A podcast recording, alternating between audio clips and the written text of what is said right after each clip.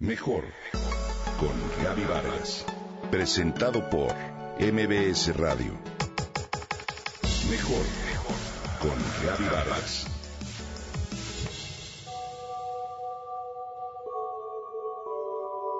Todos reconocemos a la contaminación ambiental como una amenaza para la salud.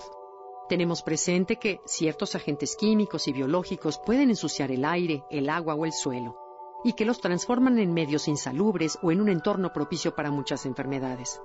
Sin embargo, existe otro tipo de contaminación que para la mayoría de nosotros pasa inadvertida, que está presente en todas las ciudades y que prácticamente ya no notamos porque la consideramos parte normal de nuestro contexto.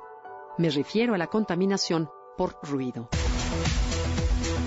Si bien algunos eventos naturales producen sonidos intensos, lo cierto es que la contaminación por ruido es producida por las actividades humanas, en particular por los medios de transporte, la maquinaria y el equipo industrial y doméstico, operaciones de construcción y algunos de nuestros hábitos como escuchar música a todo volumen o tocar constantemente el claxon del coche.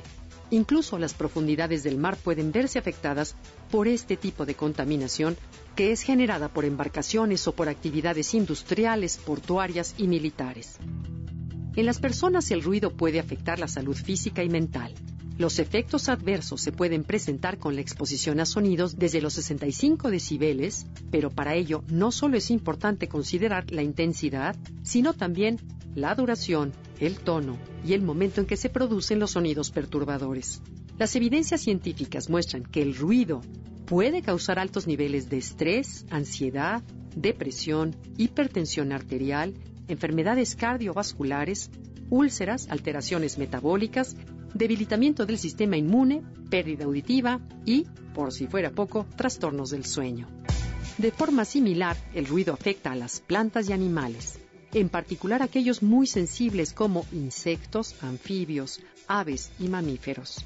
Para la vida silvestre el ruido implica un aumento en el riesgo de muerte, ya que la exposición a sonidos perturbadores puede ocasionar la pérdida del oído, puede romper el delicado balance en los procesos de detección y evasión entre presas y depredadores, y puede interferir las señales de comunicación necesarias para la navegación de las especies migratorias y para la reproducción de muchos animales. Se ha visto que el ruido también tiene efectos nocivos en la reproducción de algunas plantas, ya que afecta a las especies que las polinizan y diseminan sus semillas. Además, se considera el ruido dentro del mar como una de las causas de los encallamientos de ballenas y delfines. Para contribuir a reducir este tipo de contaminación, podemos poner en práctica las siguientes acciones. En casa procuremos usar las máquinas ruidosas en una habitación cerrada y alejada de los dormitorios. En los vehículos evitemos el uso del claxon o escapes ruidosos. En las colonias plantemos vegetación que ayude a absorber el ruido. En nuestra vida cotidiana, mantengamos los aparatos a un volumen bajo. Consideremos que la música que ponemos es para nosotros, no para el resto del mundo. Si tenemos perro, eduquémoslo para evitar que sus ladridos molesten a los demás. Y reaprendamos a valorar los momentos de silencio, las conversaciones en voz baja y los sonidos de la naturaleza y enseñar a nuestros hijos los beneficios de un ambiente más armónico.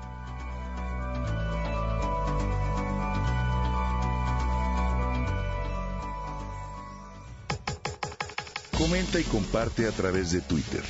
Gaby-Vargas. Gaby-Vargas. Mejor con Gaby Vargas. Presentado por MBS Radio.